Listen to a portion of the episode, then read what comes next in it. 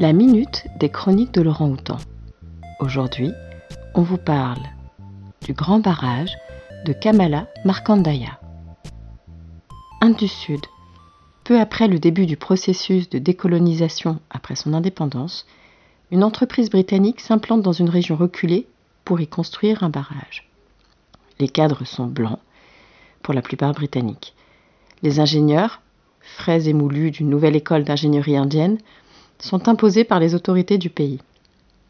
La petite main-d'œuvre indigène, issue des régions environnantes, sera bientôt, au fil des accidents, remplacée par des hommes de la tribu locale.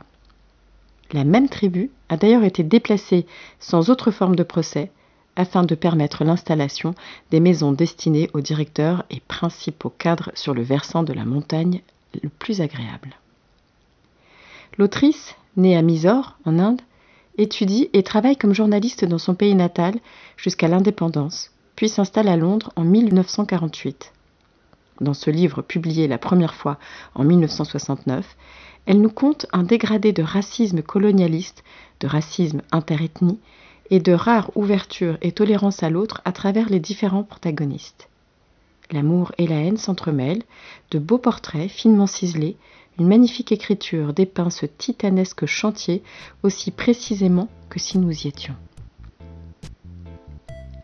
La Minute des Chroniques de Laurent Houtan est un podcast des bibliothèques de la ville de Lausanne. La chronique du jour vous est présentée par Isabelle.